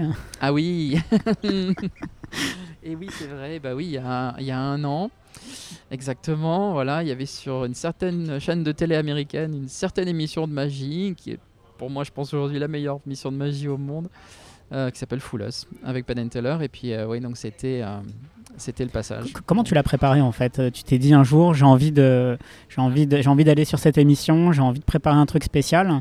Comment comment était ton état d'esprit hein? Alors c'est, c'est drôle parce que y a, ça a mis du temps parce que j'ai eu plein de potes aussi qui l'ont qui l'ont fait et puis qui ont et puis qui m'en ont parlé derrière et qui en ont eu des retombées évidemment positives, etc. C'est presque une euh, obligation, j'ai presque envie de dire maintenant, euh, dans les gens qui connaissent, on se sent un peu obligé quand on est un pro reconnu, on tourne dans le monde, on se dit en fait, si j'ai pas mon passage à Foulos. Oui, alors c'est récent, je trouve ça. Et, je pense que ça a coïncidé avec aussi ma décision. C'est-à-dire que pendant longtemps, j'ai vu Foulos, et c'est vrai que l'émission, par exemple, elle a évolué aussi. Quand tu regardes la mm. saison 1 ou 2, tu regardes maintenant la saison 6 euh, ou 7, euh, ça a évolué. Pour moi, au départ, c'est quoi le concept? C'est Full Us. C'est euh, dupe-nous, berne-nous, bluffe-nous en fait. C'est ça plutôt, bluffe-nous. Et pour moi, je fais pas de la magie pour bluffer. non, moi je fais, j'ai toujours dit, si un jour il y a une émission qui s'appelle, alors je disais en rigolant, Enchant Us, voilà, enchante-nous, je la ferai peut-être. Et puis, et plus ça allait, et plus je voyais un petit peu bah, les gens aller dans l'émission, euh, et, faire des choses, mais qui, allaient au-delà de ça. Et puis quelque part, on s'en foutait parce que la production, Penn and Teller, qui sont quand même deux des plus grands euh, magiciens au monde, deux légendes vivantes de la magie aujourd'hui qui sont là et qui, ben, et, qui sont face à toi, c'est euh, un truc fort quoi. Et puis j'ai commencé à discuter avec des, des, potes qui l'ont fait et qui m'ont dit mais de toute façon, ouais, c'est le, le, trophée à la fin, le full, c'est le full c'est un, un hook, comme on dit, c'est un crochet. C'est-à-dire que c'est un truc, il faut qu'il y ait un, espèce d'enjeu. Donc eux, ils ont trouvé un enjeu qui est intéressant, qui il n'y a même pas un enjeu d'argent. C'est pas genre tu gagnes une somme d'argent, etc. Tu gagnes un trophée et tu vas jouer à Vegas avec eux. Pour un, artiste, c'est génial. Tu as une espèce de reconnaissance avec un trophée, enfin une belle reconnaissance avec un trophée. Et puis, tu retournes à Vegas et tu joues sur une des plus belles scènes au monde avec euh, de légendes viandes de la magie. Bah, que demander de plus, quoi. Et, euh, et puis, on m'a tous dit, mais en fait, il faut qu'il y ait quelque chose à la fin. Il faut qu'il y ait un enjeu. Il faut que les gens regardent l'émission en se disant, ah, est-ce qu'ils vont deviner ou pas? Mais quelque part, c'est pas la plus c'est pas le principal et la prod le dit très clairement quand on est sélectionné qu'on fait l'émission en disant mais vous savez euh, voilà nous ce qu'on veut c'est montrer le meilleur de la magie dans le monde on veut que ça soit on veut mettre les artistes en valeur on veut que ça soit bien fait avec en plus Penn Teller à l'image etc qui bon c'est valorisant évidemment pour nous pour l'émission et donc du coup j'ai commencé à comprendre ça puis j'ai vu aussi des gens qui y sont allés avec leur numéro s'ils font leur numéro, ils ont, gagné la FISM par exemple, ils ont gagné, euh, ou alors ils, sont, ils ont un numéro avec lequel ils tournent dans le monde, et ils sont allés montrer leur numéro euh, à Penn Teller sur scène à Vegas. Et euh, il y en a certains à qui j'ai parlé, j'ai dit, mais pourquoi tu fais ça? Il dit, bah, dis, moi j'y vais pas pour fouler, hein, je vais pas les fouler avec mon numéro. Hein. Numéro, il, est, il, il, fonctionne, il marche très très bien, je le sais. Mais bah voilà, je vais aller sur scène à Vegas, au Rio, et je vais avoir une captation magnifique de mon numéro, 9 caméras, Penn Teller qui vont me dire des choses sympas à la fin. Et puis moi je suis arrivé à un moment où bah, l'année dernière j'en étais à plus de 30 ans de carrière quand même de magie, hein, donc 35 euh, ans de carrière. Et, euh, et puis en même temps, bah, c'est bien de ne pas s'endormir sur ses lauriers, c'est bien un moment aussi de bah, se dire bah, je suis toujours dans la course, tu vois. Alors, je sais pas si c'est vraiment ça, mais, euh, au fond de moi, c'est bien de se mettre euh, un défi, un challenge. De, se mettre un peu en danger, tu vois, ou, euh, ou, en tout cas de, de, se mettre un vrai, un vrai challenge, parce que mm. c'est vrai que c'est hyper, c'est stressant quand même. Hein. C'est un truc. La grosse question, c'était est-ce que j'y vais avec le Kissact ou un numéro que je connais très bien et que je maîtrise et que voilà ou est-ce que je joue le jeu entre guillemets, c'est-à-dire je, crée quelque chose spécifiquement pour eux, pour l'émission. Et, euh, et bah, je me suis dit, quitte à le faire, Autant vraiment autant, le faire. Autant, autant le faire, aller oui, pousser les choses jusqu'au bout. On va pas faire la facilité, quoi. Allez, on y va. Et donc, bah, il y a eu un an de travail entre le moment où euh, j'ai pris la décision, la genèse et puis la diffusion. Et donc la 88e version de Akan qui était dans tes cartons, hein, tu Même t'es pas. dit celle-là. Même pas, ça va être la, je sais pas, 4, 5e, peut-être 4e ou 5e. Et puis, bah oui, mais tu vois, naturellement, c'est de se dire, bah, qu'est-ce qu'on va faire quoi, si on crée un truc spécialement pour eux Et c'est le conseil que je peux donner à tout le monde là, qui, nous- qui est en qui est en train d'écouter en ce moment, c'est de se dire, mais si vous faites l'émission un jour ou si vous faites une télé, essayez de travailler un truc qui, qui s'intègre parfaitement dans l'émission. Et c'est ce que j'ai voulu faire. Moi, j'ai voulu me dire, bah, allez, on va utiliser Penn and- Je vais avoir Penn and Teller à ma table. Alors, je sais que ça va être mille fois plus stressant que si c'est des spectateurs lambda du public, mais ok, mais à l'image, ça va être top.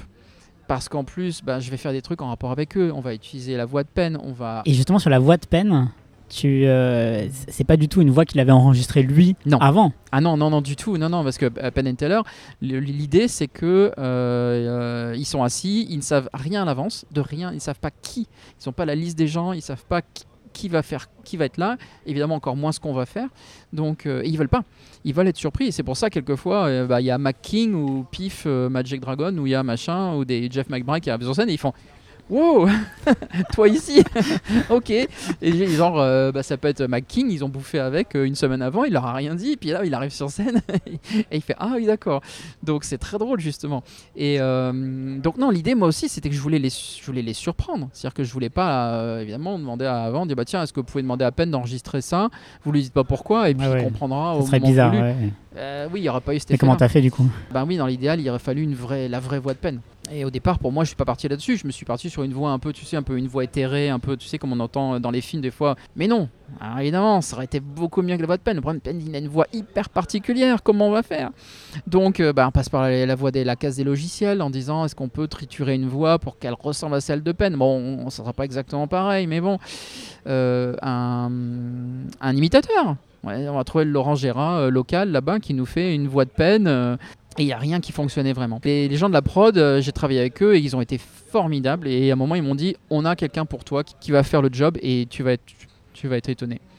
Et, euh, et puis, euh, moi, 48 heures avant de partir, de prendre l'avion, j'ai toujours pas les voix. Et je me dis oh là là, comment je fais J'avais un plan B déjà en me disant je vais le faire sans les voix, mais c'est moins bien. Enfin, évidemment. Puis le problème, c'est que il y a aussi les gens me disent ah bah oui, mais bon, pourquoi tu le refais pas le numéro? Tu peux le faire sans les voix ou tu peux le faire avec d'autres voix. Et je dis mais non, ça ne marchera pas. Parce que ce que vous comprenez pas, c'est que les voix font partie de la méthode. Et 48 heures avant, je reçois les, pistes audio, je les écoute et je tombe de ma chaise trois fois en me disant bon les gars, en fait, ils n'ont pas trouvé de moyen, ils ont demandé à peine d'enregistrer. En disant bah écoute cherche pas à comprendre. Tu enregistres ça tu verras. Et, donc du coup je parle avec eux etc et en fait non je me mets en rapport avec la personne qui a fait les voix qui est le cofondateur de Siri donc Adam Shire et euh, travaillé chez Apple au début sur le développement de l'iPhone original au cours du développement il a, il a travaillé et il a euh, cofondé ce qu'allait devenir Siri parce qu'Apple avait besoin d'un assistant vocal C'est lui qui est magicien aussi. il est magicien aussi. il est passé sur ok. Full House, Il est sur, passé sur euh, deux saisons avant moi, je crois. Et, euh, et du coup, il est, étant passionné de magie en plus, il était assez proche de la production. Il, connaît même euh, Penn Teller depuis, bah forcément, après son passage. Et puis, euh, puis c'est quand même quelqu'un, c'est un génie ce mec. C'est un mec. euh, quand même, enfin, je veux dire, il a créé Change.org, il a cofondé Siri, il a travaillé sur l'iPhone originellement chez Apple, enfin, ça va quoi. Puis il a fait plein d'autres choses. Et en fait, bah, ce qu'il a simplement fait, il a pris l'algorithme de Siri qu'on a dans tous nos iPhones, et puis bah, dans cet algorithme de Siri, il y a des voix françaises, comme moi, tu peux choisir sur ton iPhone une voix masculine, féminine. Si tu es turc, canadien ou ailleurs, c'est d'autres voix. Euh, bah, lui, il a créé euh, Siri avec la voix de peine. donc il t'a re- resimulé un Siri avec des voix. Il a pris des échantillons, je pense, de la voix de, de Alors en fait, ce qu'il a des- fait, je peux te dire, c'est que Penn a écrit, un- Penn a, a publié un livre un livre il a audio. perdu, voilà, un livre audio. Il a perdu, il avait fait une- un régime euh, drastique, hein, parce que tu vois, en première- entre la première saison de Full House et la septième saison, et il n'a pas la même apparence parce qu'il a perdu du poids. Il en a beaucoup parlé de ce, de cette- ce régime qu'il a fait. Il a écrit un bouquin. Je, je crois qu'il me semblait qu'il parlait de démocratie, non Ou de... Euh, oui, oui, c'est vrai que ouais, ouais. Il que Et, un bouquin là-dessus. ouais. et, et forcément. Et du coup, il a utilisé le livre audio. Et en fait, oui, il a fait un livre audio de, de sa méthode. Et ce qu'a fait Adam Shire, tout bêtement, il était sur Amazon, il a acheté le livre audio, 8 heures. Donc 8 heures de peine qui parle avec toutes les syllabes, les diphtongues, Ah les, ouais, euh, les- ouais, toutes ouais. les intonations qu'on peut imaginer. c'est incroyable. hein. Euh, et il a pris, il a pris l'algorithme de Siri, c'est lui qui l'a créé, bah oui. Et il a créé cette voix. Et moi après, bah, toutes les lines que je lui ai données, ben il, il me les a forcément faites en Syrie. C'est génial, mais l'explication, rien que ça, ça vaut le pesant de cacahuètes hein, d'explication parce que le mec, on est allé chercher le mec a créé Siri pour reconstituer la voix à partir du livre audio de peine Ah non, pour lui faire dire quelques pour lui phrases, faire enfin, dire des phrases en code, euh, des trucs, voilà, enfin, avec- c'est ah incroyable. hein. Ah, c'est génial. Et, euh, et pour la petite histoire, Adam Shire, donc il, est, il, il connaît bien euh, Penn and Teller. Et donc le jour où je suis passé, forcément, il s'est dit Boris, le jour où tu passes, euh, je veux être là. Évidemment, je veux voir la réaction du public et de Penn and Teller aux voix. Et euh, il était assis à côté de Emily Gillette, qui est donc la femme de Penn. Et il a rien dit, évidemment. Et la réaction n'a pas loupé parce que dès le début, ils ont fait la bouche ouverte, genre, genre qu'est-ce que c'est que ça? Évidemment, Penn comprend pas. Si, j'ai jamais dit ça. Enfin, c'est pas moi, mais c'est moi. Et du coup, Adam qui est à côté d'Emily dans la salle, euh, Emily, et elle entend ça, elle fait bah Penn, il a enregistré euh, machin. Fait, il fait non non, c'est pas Penn. Elle dit bah si, c'est la voix de Penn, c'est mon mari. Ça fait X années que je suis marié avec lui, je reconnais la voix de mon mari. Je te jure, c'est pas sa voix, c'est- numérique, je l'ai créé. Et lui dit comme ça en rigolant, il dit mais euh, est-ce qu'il y a quelque chose que tu as toujours envie qu'ils te disent Ouais, j'aimerais bien qu'ils me disent ça. Il prend son téléphone, il met le haut-parleur à côté de l'oreille d'Emily et, on et elle entend son mari dire exactement C'était quoi la phrase. Alors il m'a pas dit, Ah, ok, mystère. j'ai pas, je veux pas savoir et je, je reste, euh, voilà, je veux rester, que- je veux que ça soit privé. Euh, et donc elle écoute, elle fait waouh et elle était sidérée. Et donc du coup c'était super drôle parce que euh, bah, quand euh, évidemment les réactions de Penn Hunter pendant le numéro incroyable, le numéro se termine forcément très bien que moi, je repars avec le trophée et tout ça. Et euh, puis ils enchaînent, hein, ils font une saison en 8 jours, ils ont pas le temps quoi. Et là ils demandent une pause. Ils se lèvent, ils partent en coulisses et ils viennent me voir. Et là je fais wow Attention, tu auras des la problèmes. vache. Et donc du coup, ils disent c'était génial numéro, on veut pas savoir. Et puis mais la voix par contre, donc effectivement, la voix, c'est un truc qui a choqué. Il me dit mais j'ai jamais dit ça. On est d'accord que t'as pas pris des bouts de Foulos et t'as pas mis les. Tu sais, on a déjà vu ça sur internet Mm. où ils prennent des Ouais. discours d'Obama et puis ils le font Oui, faire peux- dire autre ouais, chose ouais. ou bien quoi. Mais non, parce que sinon, ça en- euh, on entendait ça, c'est ridicule. Donc euh, non, là, c'est une vraie voix. Et Adam Shire, le lendemain, pour la petite histoire, il me dit, mais alors du coup, euh, c'est dangereux parce que tu peux me faire dire ce que tu veux. C'est ce que j'allais dire juste Voilà. après. C'est hyper. Enfin, il faut le détruire. C'est une arme, une arme Et- dangereuse. hein. Exactement. Et donc, une fois que l'enregistrement était fait, il a dit, il voulait juste s'assurer que tout était dans la boîte. Et donc, et à partir du moment où il a eu le, le OK, tout va bien, il a détruit euh, effectivement le programme. Donc, il a passé du temps dessus. Et le lendemain, il a détruit tout son travail. Et normalement, quand tu passes à Penn and Teller, tu dois expliquer le tour à la production. hein. Oui, c'est comme ça que ça fonctionne. Donc effectivement, au départ, euh, si tu es sélectionné derrière, euh, ils disent bah voilà, super, tu vas faire partie de la saison X. Prends contact avec Michael Close. C'est Mm. Mike Close qui est euh, Mm. aujourd'hui dans le dans l'oreille de Penn and Teller pendant Mm. l'émission et c'est lui qui qui, euh, qui, qui gère toute cette partie-là. Avant, c'était Johnny Thompson et Mike Close. Malheureusement, euh, euh, voilà, Ouais. Johnny Thompson est. et il est parti, euh, malheureusement, il, nous manque vachement depuis euh, maintenant. euh. et on se fait une première réunion Zoom et, en vidéo chat. Et puis bah, il a dit bah, J'ai vu ta vidéo. Bon, bah, soit il a. Parce que Mike Close, c'est quand même une encyclopédie Bien aussi sûr, de la magie. Donc, euh, soit il dit Bah, ok, euh, pour moi, euh, c'est bon, je pense avoir saisi à peu près. Ou alors j'ai saisi sauf ce passage-là, sauf ça. Mhm. Parce que bon, on met toujours un petit, un petit truc vicelard, euh, évidemment, dans le numéro, c'est Mhm. l'idée, quoi. de Mhm. Dire, bon, euh, c'est ce qui arrive à Christian Engblom dans son passage sur Full Us, où à la fin, ils disent, bah oui, on a suivi ça, ça, ça, ça. Par contre, bah, comment tu as pu retrouver, enfin, repérer la carte perdue dans le jeu et comment tu l'as retrouvée, ça, on sait pas. Et puis, il est reparti avec le trophée pour cet aspect-là, tu vois. Donc, euh, donc, on met toujours un truc un peu vicieux. Et donc, forcément, Mike Close, bah, première réunion avec lui, euh, il me dit, bon, ok, ça, mais alors là. je fais, bon, voilà. Et donc là, forcément, j'explique tout en détail.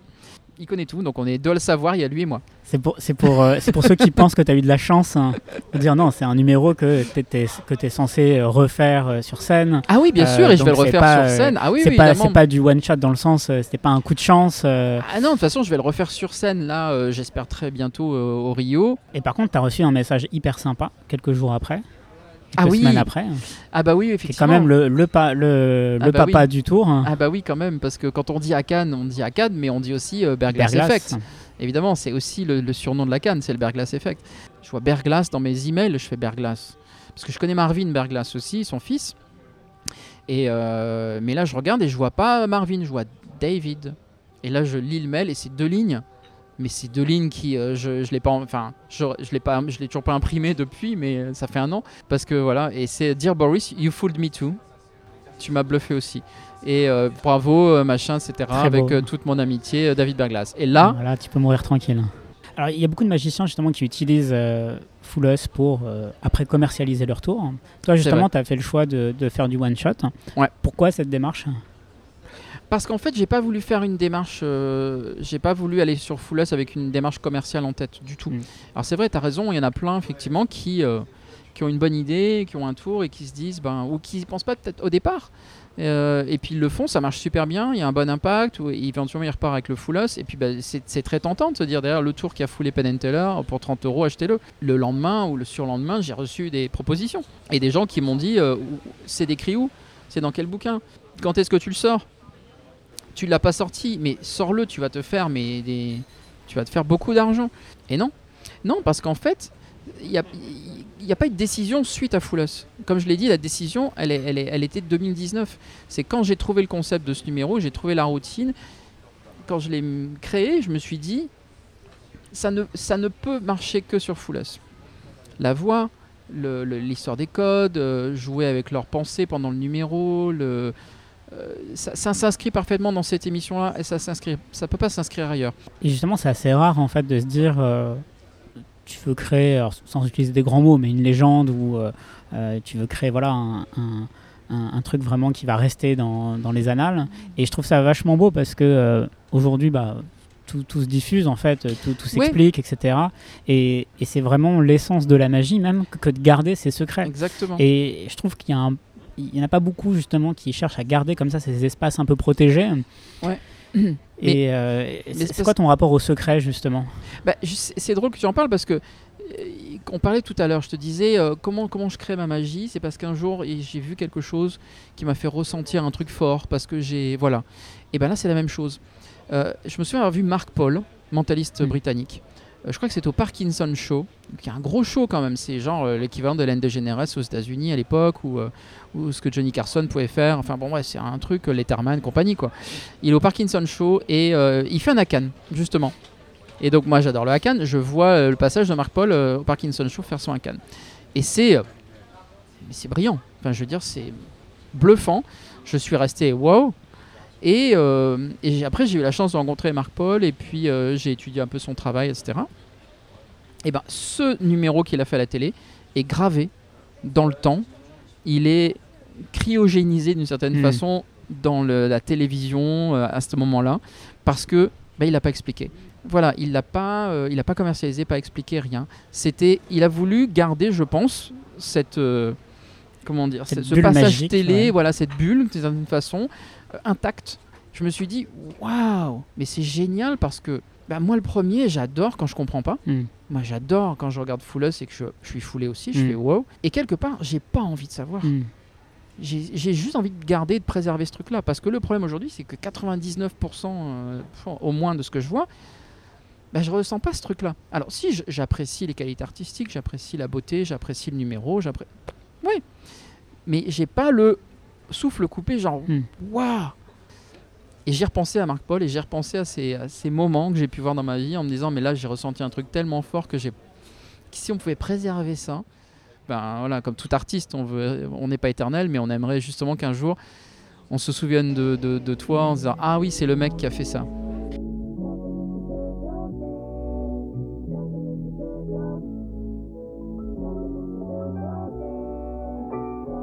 Et, et des effets pareils, il y a des effets que je vois et que je me dis ah ça j'adorerais faire.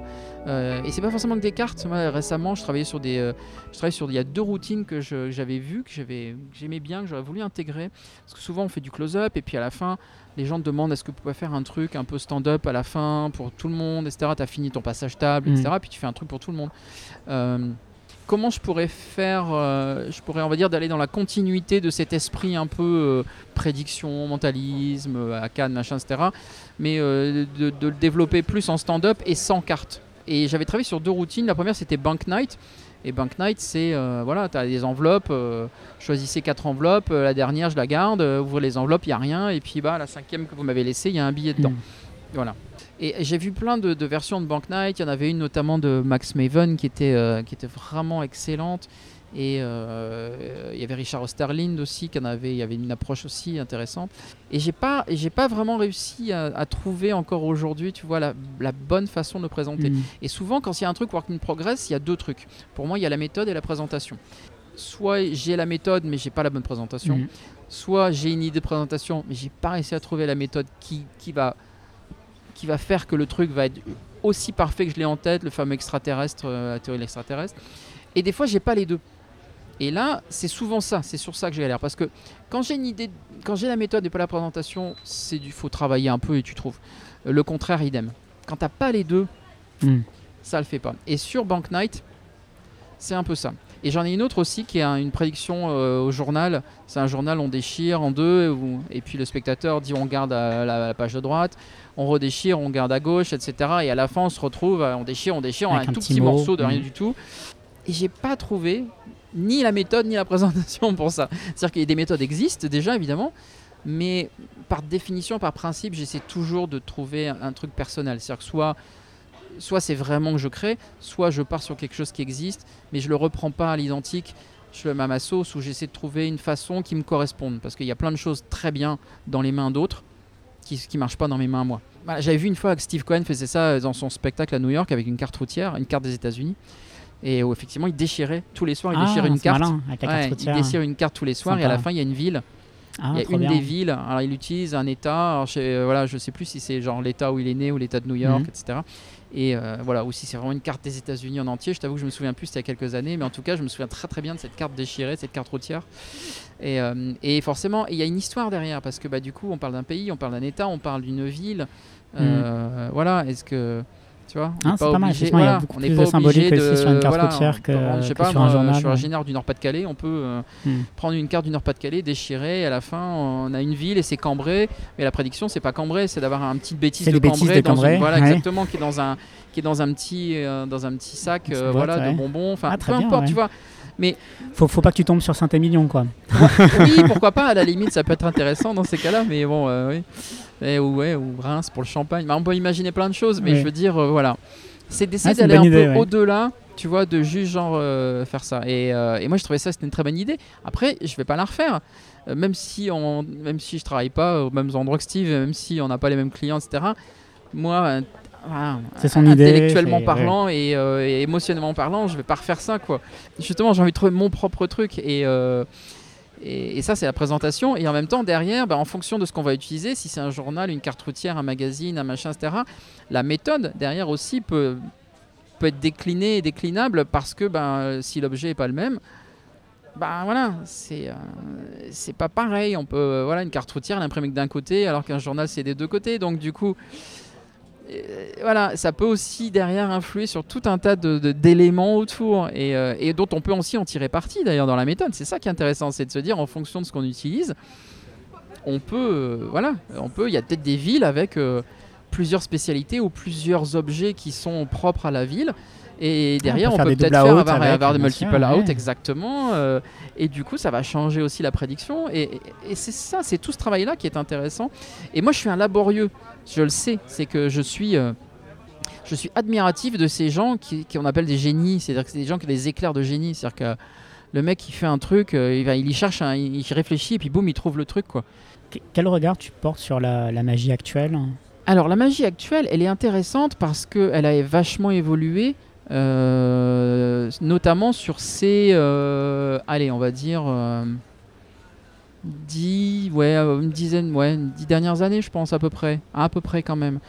Euh, il y a eu, euh, bah, il y a eu forcément, il y a eu l'avènement des réseaux sociaux. Il y a eu forcément le fait que derrière la magie, elle est devenue parfois un peu plus un bien de consommation dans le sens où elle était un vecteur de communication ou un vecteur de promotion de soi avec des effets flash, avec des effets rapides, avec des choses comme ça.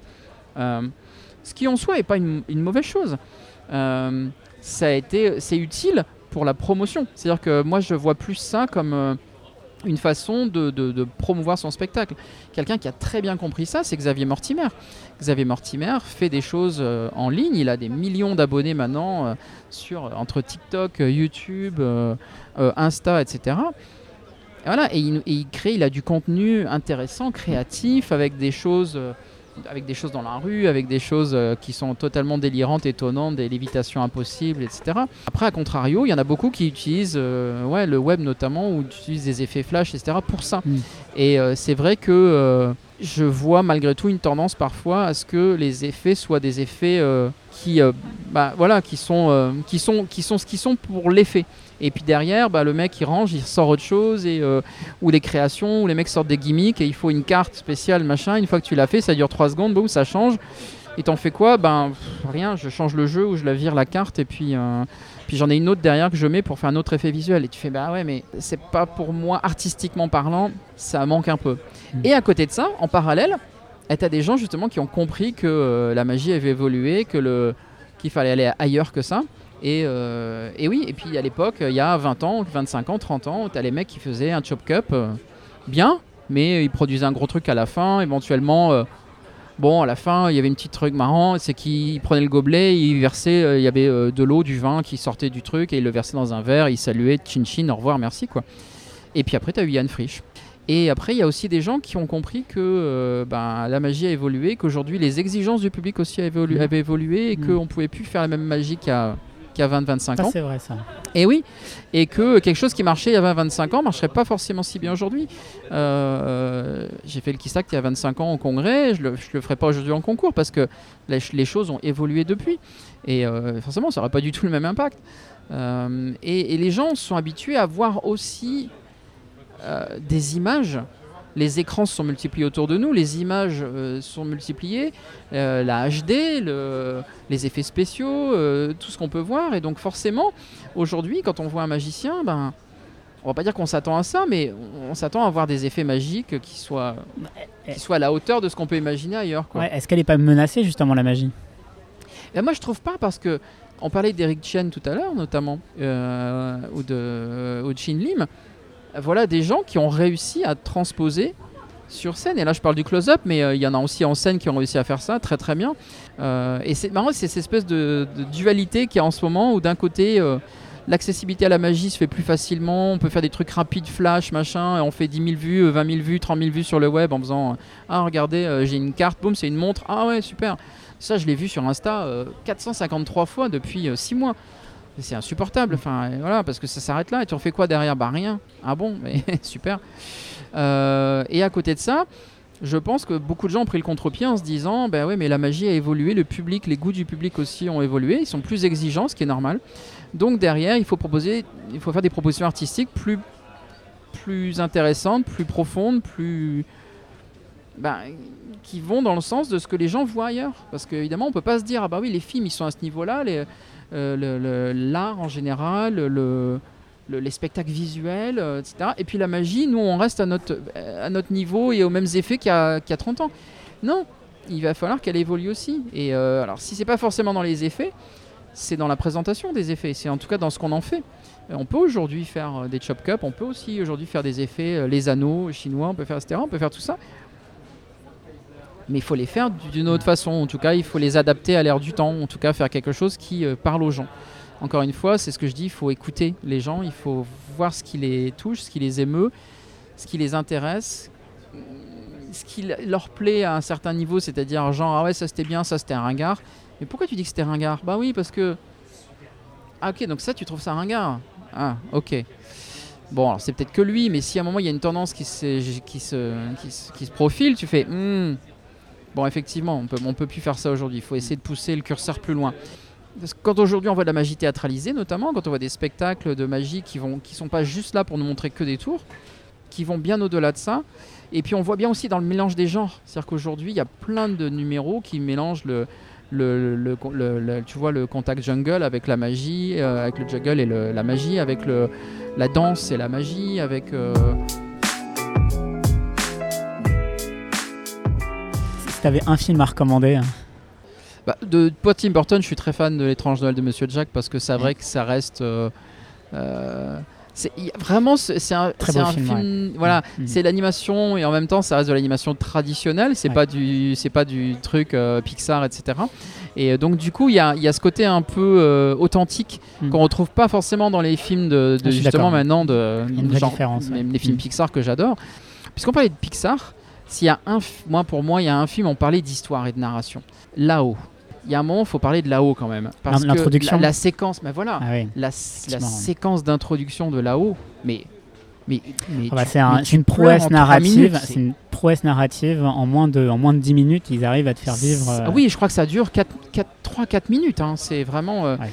Les gens qui font Ah oui, mais bon, quand tu fais un numéro, notamment de magie, t'as que. Allez, en général, t'as moins de 10 minutes, tu vois. T'as Mm. souvent 7-8 minutes, ça dure un numéro. Euh, c'est compliqué quand même de raconter, etc. Mais. Mais les gars, mais, mais là-haut quoi, en, en 3. Alors évidemment, euh, là-haut ils peuvent faire ce qu'ils veulent, c'est la- c'est de l'animation numérique. Ok, nous sur scène on est un petit peu plus limité en termes de, voilà, en termes de, de moyens, d'accessoires, de théâtralisation peut-être, mais, mais on peut. Et en 4 minutes, il raconte une vie d'un couple, euh, de- de- du moment où ils se rencontrent jusqu'au dé- décès d'un des deux, qui est mais, mais déchirant. C'est-à-dire Mm. que c'est. euh, à 4 minutes, tu sors les Kleenex, quoi. Tu te dis, mais il y en a une heure et demie comme ça de film, mais au bout de 4 minutes, je suis déjà en train de pleurer. Mm. Qu'est-ce qui va se passer après?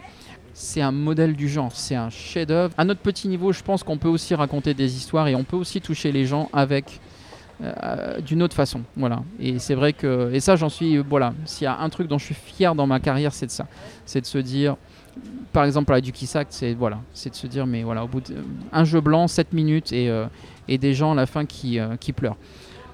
Si t'avais un vrai pouvoir magique, hein, qu'est-ce que tu ferais? Ah bah pour moi le vrai pouvoir magique que j'aurais toujours aimé c'est la téléportation.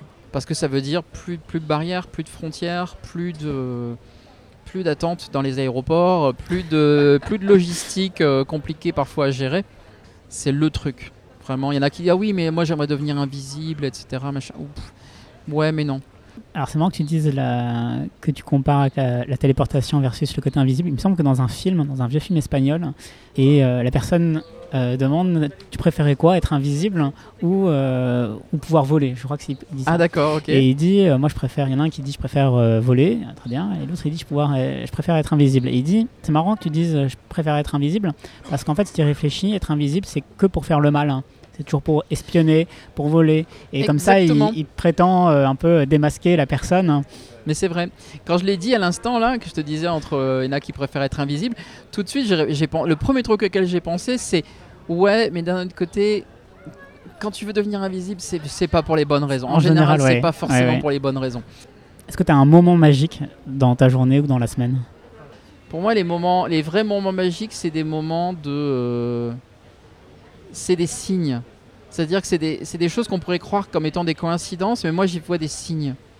Tu vois, là on fait l'interview et euh, bah, on fait l'interview à un endroit où euh, bah, voilà, le, le- le propriétaire, bah, justement j'ai travaillé chez avec Kaiser, lui, on est en chez fait. Eric Kaiser. Eric Kaiser, et ça a été, il a fourni euh, le pain au Forum mondial économique de Davos à un moment, euh, une année euh, où j'étais engagé en tant que magicien. Là, on s'est rencontrés. Donc, c'est lui qui a fourni, qui a fait toute la, tout- tous les pains pour Bill Gates, euh, Bono, euh, tout le monde, etc. Et puis, euh, j'ai sympathisé avec lui parce qu'il est originaire du Nord, moi aussi. Et, euh, et là, on se retrouve chez Eric Kaiser. En face, il y a une, euh, il y a une boutique et c'est les Wild Wild Days, tu vois, par exemple. Jusqu'à moins euh, 40%. Jusqu'à moins 40%. Donc, Et donc, allez Mais- sur le site de Boris voilà, donc, a non, non, même promos. pas. Après, voilà. Donc en fait, Eric. Kaiser a décollé euh, juste après t'avoir rencontré, c'est ça? Pas du tout. Non, non, non. Mais en tout cas, non, non, il a fait, euh, voilà, il a une, euh, il a une carrière beaucoup plus prolifique, je pense, financièrement que, la mienne. Mais parce qu'il a travaillé aussi très très dur et euh, je sais que c'est quelque chose dont on avait parlé à l'époque. euh, effectivement, c'était un, un artisan euh, boulanger de la France et il a fait, euh, il s'est fait petit à petit et dans son milieu, maintenant, il est réputé et c'est super. Là, les Wild Wild Days en face, bon, c'est une coïncidence, mais tu vois, je me dis toujours que moi, les moments, les moments que je considère comme magiques, c'est des moments comme ça de la vie auxquels tu t'attends pas forcément. Et, euh, et tu travailles pas le matin en disant bon ok alors aujourd'hui euh, c'est samedi et, euh, et tous les samedis je fais ce petit rituel là puis c'est mon moment et puis c'est un truc un peu magique pour moi. En fait je, je, je veux pas vivre dans cette routine là même si j'aime beaucoup les routines j'aime les routines de magie mais j'aime pas la routine quotidienne et par contre justement elle est brisée cette routine quotidienne quand d'un seul coup tu vois un truc et tu dis ah ok c'est une coïncidence peut-être, mais en tout cas, moi, c'est marrant, moi je vois plus un signe. Je me dis, mais comment ça se fait que je me suis agi justement là? Comment ça se fait que quelqu'un que j'ai pas vu depuis super longtemps, d'un seul coup, on se retrouve euh, Voilà, ça c'est pour moi, c'est des, petits moments de magie de la vie qu'il faut saisir au vol et puis pas les considérer juste comme du genre ah bah oui, bah, c'est arrivé comme ça et puis euh, non, moi je trouve que ça, je suis sûr que et, et ces moments-là, ils arrivent pour une raison. Boris, merci beaucoup. Bah écoute, je te remercie à toi.